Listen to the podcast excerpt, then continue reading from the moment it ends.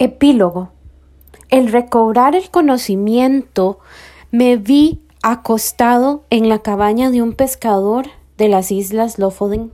Land y Consejo me estrechaban las manos con una efusión que equivocaba la de mis mayores en tiempos infantiles.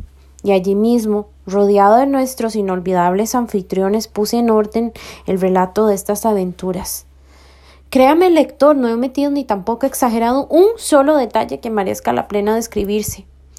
En lo que faltaré, Dios solo podrá explicarlo, que no mi voluntad, porque es la suya.